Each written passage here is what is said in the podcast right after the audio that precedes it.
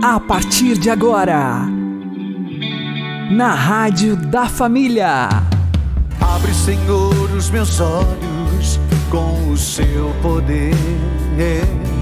Caminhando com Jesus. Acredite, se Deus é por nós, quem será contra nós?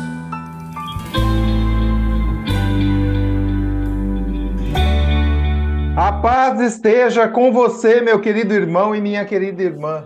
Eu sou João Cláudio e este é o programa Caminhando com Jesus.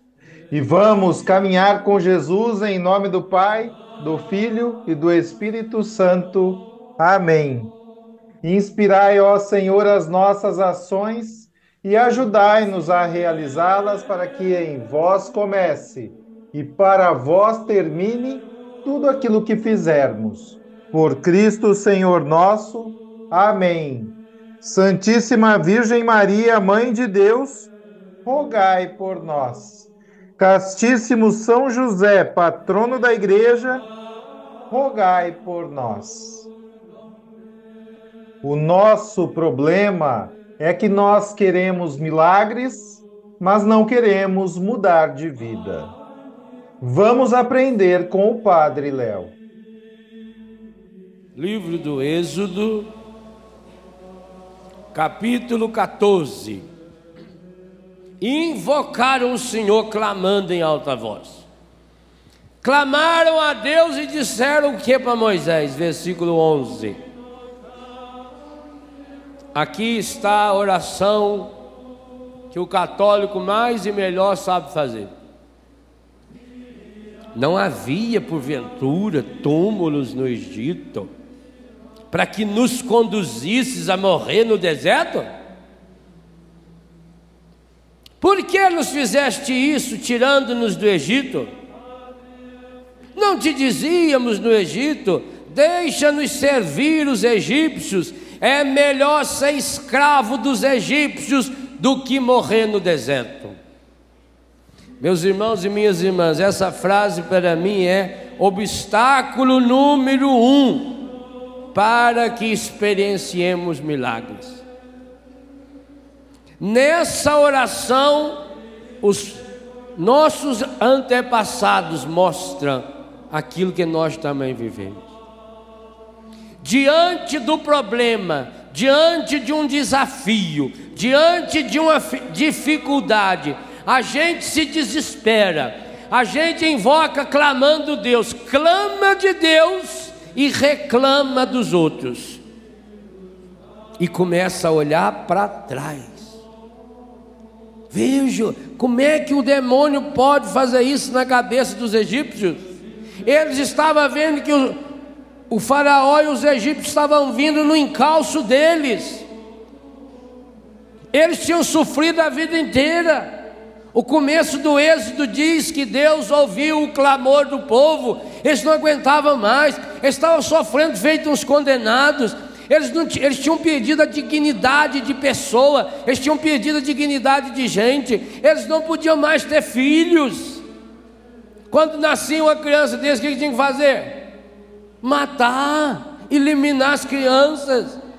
Moisés não foi morto porque a mãe dele foi muito inteligente ou safada depende do, do ângulo de vista, e enganou a filha do faraó. Primeiro enganou os guardas, escondeu ela dentro de casa, o rapazinho. E depois pôs a irmã dele lá de butuca, fica olhando a hora que a, a faraona na vila tomar café, tomar banho. Você joga o menino, eu quero ver. Também ela foi inteligente. Ela não fez isso na hora que o faraó veio tomar banho. Fizesse isso na hora que o faraó veio tomar banho, já mandava matar ele mesmo, não, não valia nada. Então, um povo que tinha perdido a dignidade, um povo que trabalhava escravo e que tinha inclusive que produzir sem receber material, um povo que vivia de migalhas. E o que esse povo está dizendo agora aqui na hora da raiva para Moisés, na hora da raiva, não, na hora do medo, no versículo 11 e 12? Nós queríamos ter ficado lá. Por que, que não deixou nós lá? Será? Talvez essa seja uma boa pergunta de Jesus. Será que eu, que você, verdadeiramente queremos que um milagre aconteça em nossa vida? Será que nós também não estamos morrendo de saudades do Egito que nós já vivemos? Muitos de nós aqui queremos ser curados sem mudar de vida. Muitos de nós aqui queremos ser curados para a gente ter saúde para continuar pecando. É como um sujeito que é especialista em matar os outros. Ele tem uma espingarda daquelas chique que tem um, uma luneta em cima e ele ganha por cabeça. Cada um que ele elimina, ele ganha cenzão. Aí ele começa a ter problema no olho, ele não está enxergando mais, está dando uma catarata no olho. Aí ele faz uma promessa para Santa Luzia: Olha, Santa Luzia, se a curar meus olhos, de cada um que eu matar, eu vou dar 30 real para canção nova. Piada. Será que a gente não faz isso? Na prática.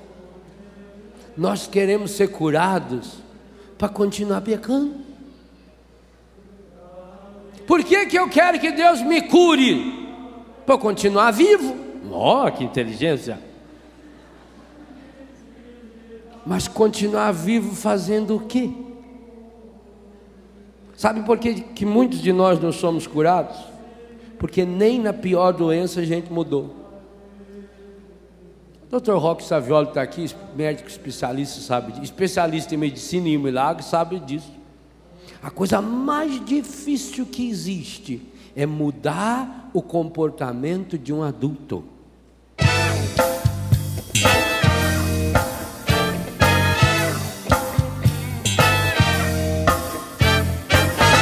decidi mudar de vida. Ah, vou seguir os passos do Senhor. Decidi, mudar de vida. Ah, vou seguir os passos do Senhor. Vou ser dócil ao Espírito e entregar-me em Suas mãos. Vou mudar a minha direção saber que Ele é melhor. Pois eu decidi, eu decidi mudar de vida.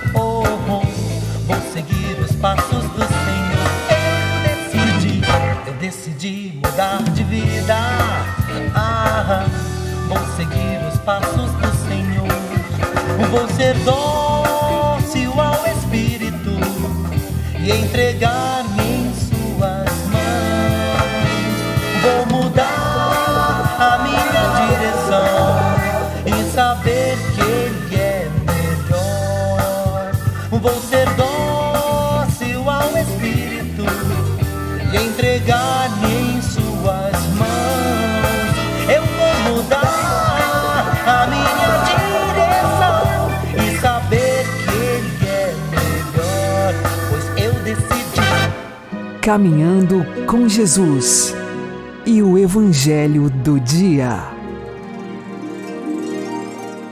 O Senhor esteja convosco, Ele está no meio de nós. Anúncio do Evangelho de Jesus Cristo segundo São Mateus. Glória a vós, Senhor.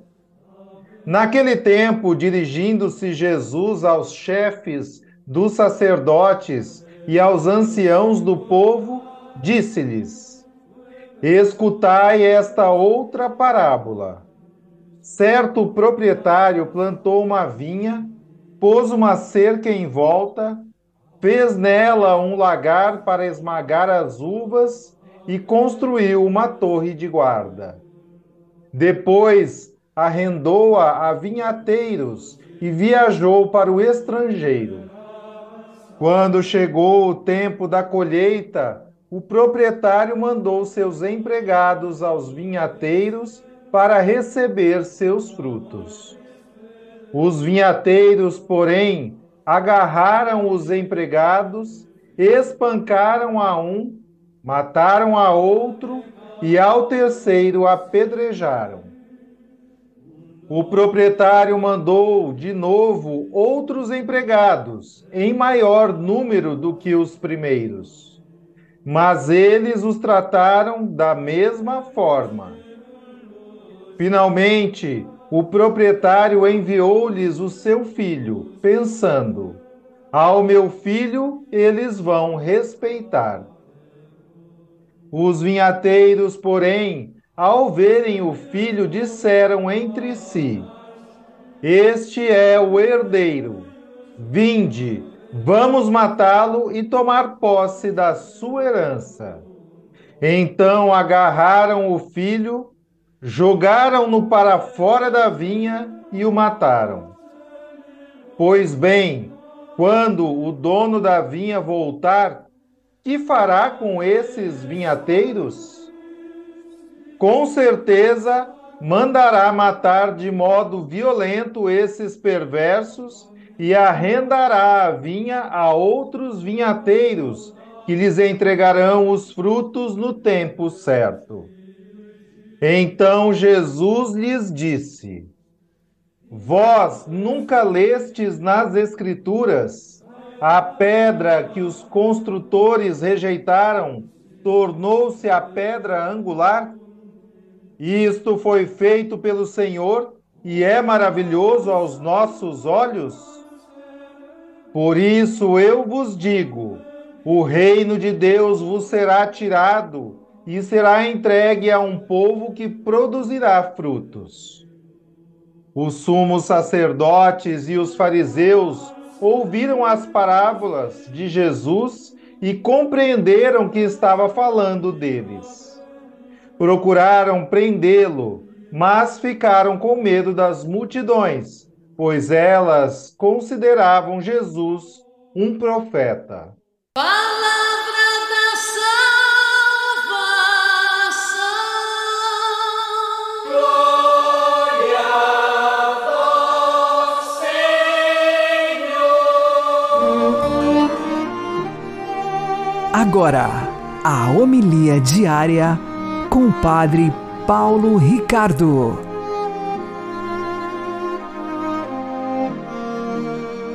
Queridos irmãos, o evangelho de hoje é a parábola dos vinhateiros homicidas. Ele conta a história dos homicidas que matam o herdeiro, e é claro, ele está se referindo à sua paixão. A vinha é, evidente, o povo de Israel, os vinhateiros, são os chefes do povo.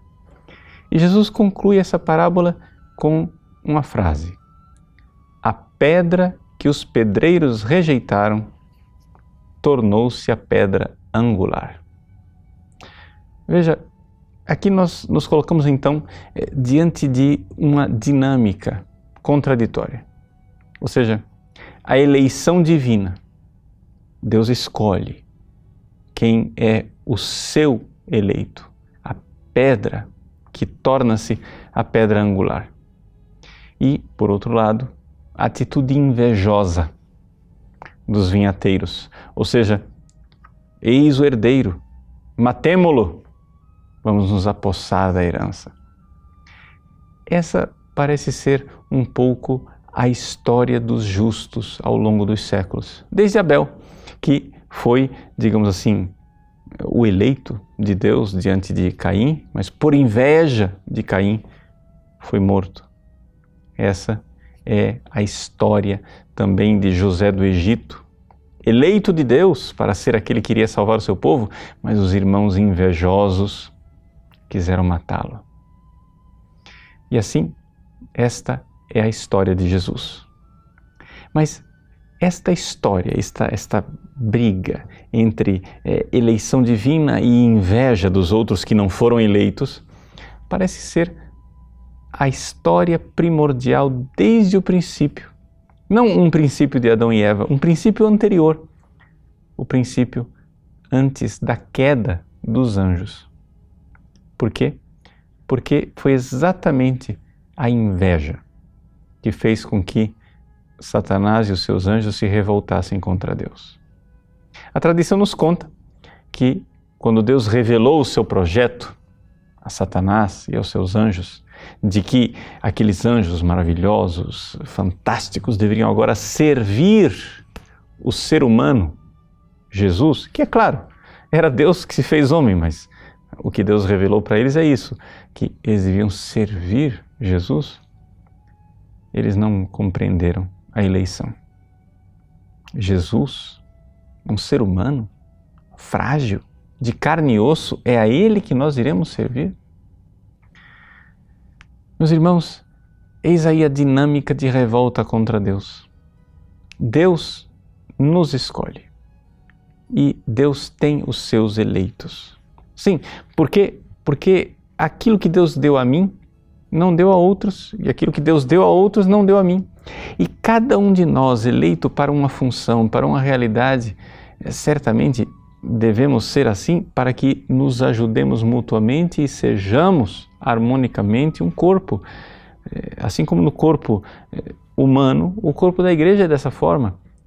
Nem todo mundo, nem todos os órgãos enxergam, nem todos os órgãos ouvem, nem todos os órgãos têm dedos para pegar.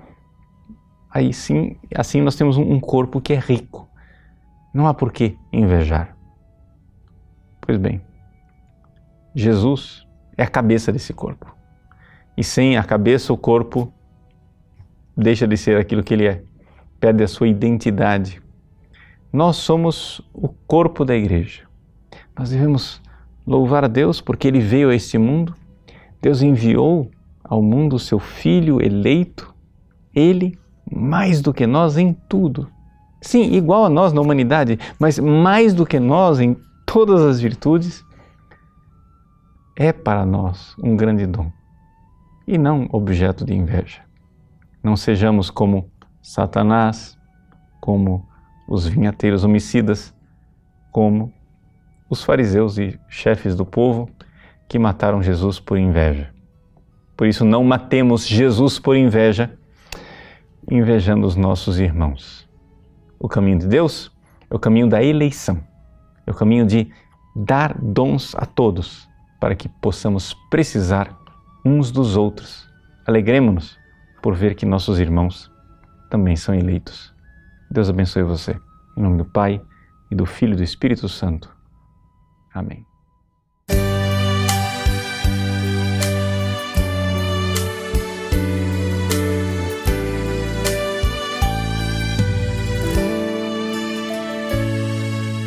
Vinde, ó povo escolhido, entrai na presença do Senhor.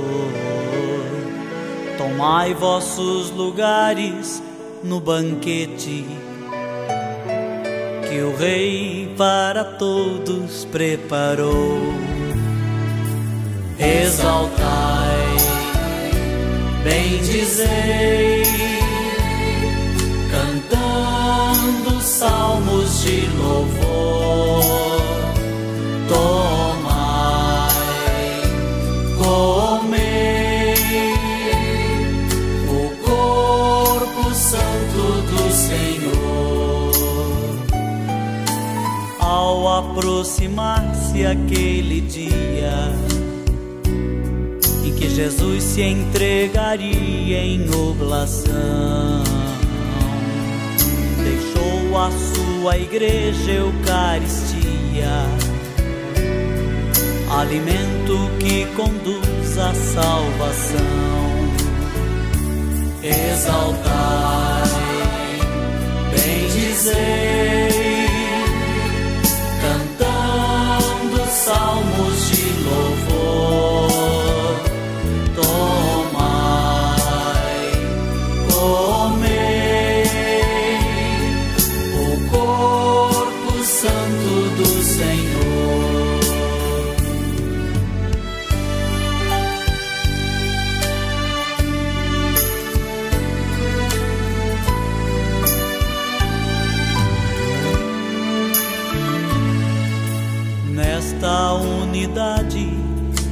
misteriosa, o corpo, igreja e a hóstia gloriosa. O céu abraça a terra em comunhão. Deus se faz presente neste pão. Exaltai, bendizei, cantando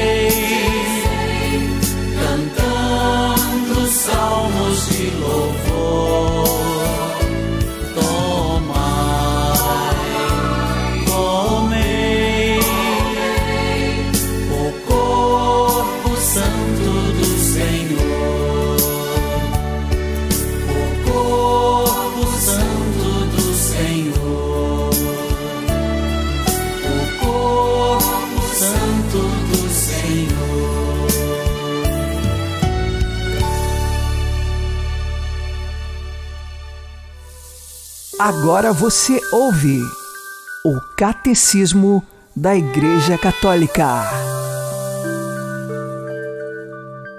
O mistério pascal nos sacramentos da Igreja.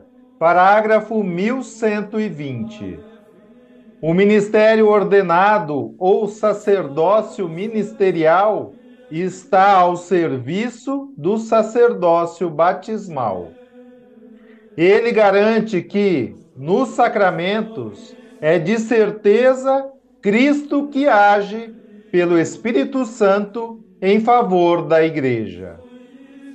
A missão de salvação confiada pelo Pai ao seu Filho encarnado é confiada aos apóstolos e por eles aos seus sucessores. Eles recebem o Espírito de Jesus para agirem em seu nome e na sua pessoa. Assim, o ministro ordenado é um laço sacramental que une a ação litúrgica àquilo que disseram e fizeram os apóstolos, e por eles ao que disse e fez o próprio Cristo, fonte e fundamento do sacramento.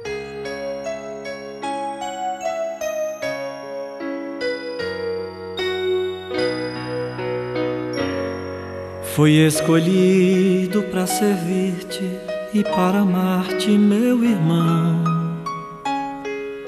Meu coração se dividiu entre o meu ser e o teu ser em comunhão. A vida colocou-me frente a frente com um reino, um reino que eu sonhava e era minha vocação. Eis-me aqui, Senhor, para servir. Eis-me aqui, Senhor, no teu altar. Celebrar a vida e a vida em comunhão. A minha vida eu quero te entregar. Me fiz um sacerdote para ser como Jesus. Eu quero iluminar-te e receber a tua luz. A cruz que eu abracei é tua cruz ó meu irmão. Se for preciso dar a vida, é minha vocação. Eis-me aqui, Senhor, para servir. Eis-me aqui, Senhor, no teu altar. Celebrar a vida e a vida em comunhão. A minha vida eu quero te entregar. Abandonei a minha casa e os meus pais para lutar por muita gente que não tem uma família, um grande amor ou mesmo um lar. Não fui indiferente ao teu chamado, meu Senhor. Conserva-me na graça, na graça do amor. Eis-me aqui, Senhor, para servir. Eis-me aqui, Senhor, no teu altar. Celebrar a vida e a vida em comunhão. A minha vida eu quero te entregar.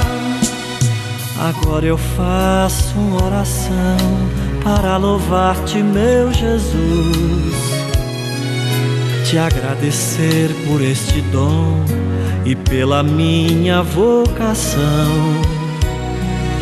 É impossível ser chamado e não te obedecer.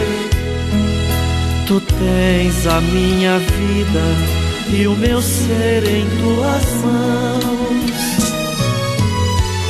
Eis-me aqui, Senhor, para servir. Eis-me aqui, Senhor, no teu altar. Celebrar a vida e a vida em comunhão. A minha vida eu quero te entregar.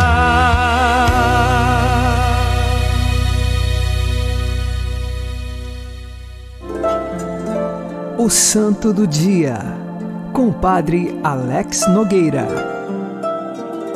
Em 10 de março, a Igreja celebra os 40 mártires de Sebaste.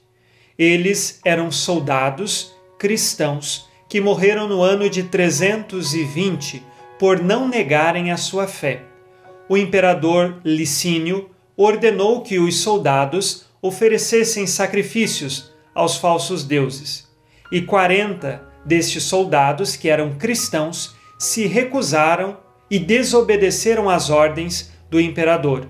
E então, diante do governador de Sebaste, esses soldados foram convidados à prisão. Eles tinham a oportunidade de escolher fugir desta prisão, mas livremente optaram por Cristo e então foram presos e torturados. Nós estamos aqui em Sebaste, que é uma região da Turquia, e estes permaneceram fiéis até mesmo diante de uma condenação severa. Estava no inverno e eles então foram levados a passar uma noite num lago congelado. Chegando próximo ao lago, pediram que eles tirassem todas as roupas. Um deles disse: Nós estamos nos despojando de nossas roupas materiais, mas agora nós nos revestimos do homem novo, nascido a partir de Jesus Cristo.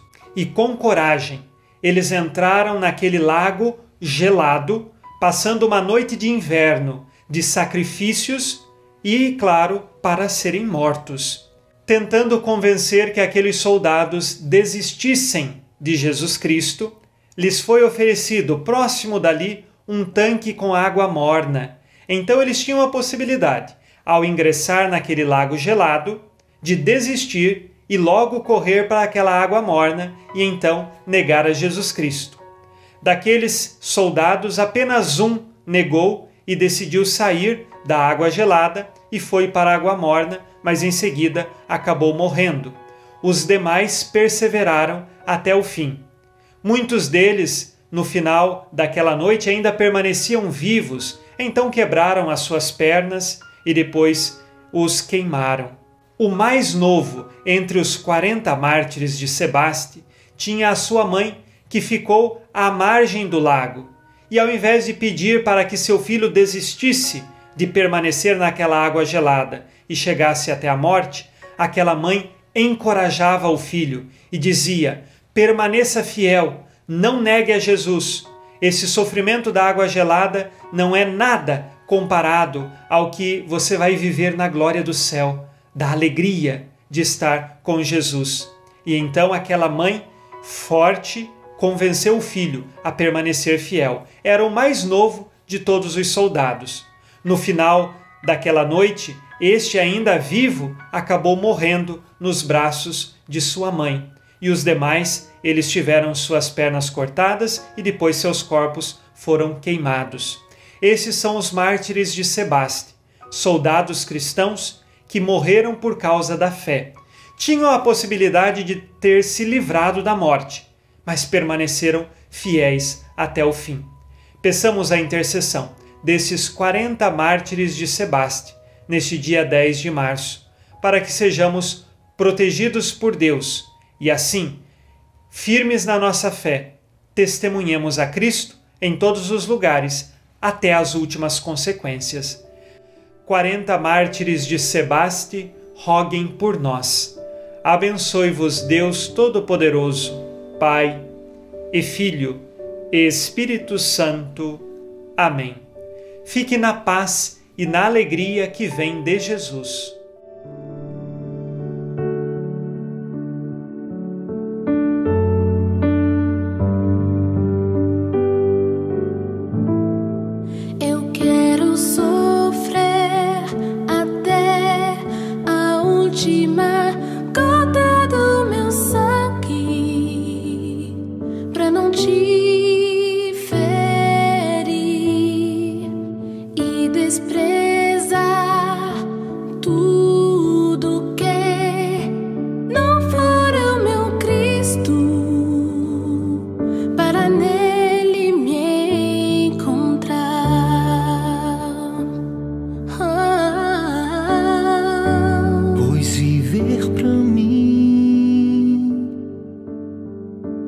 Só se for para amar até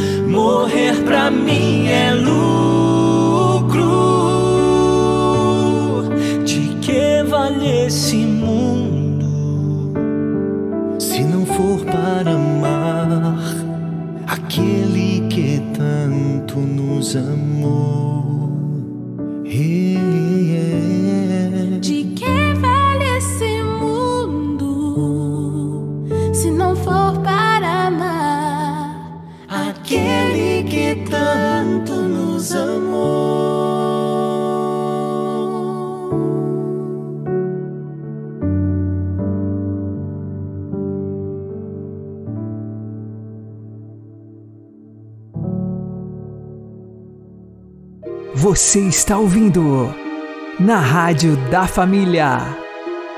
Caminhando com Jesus.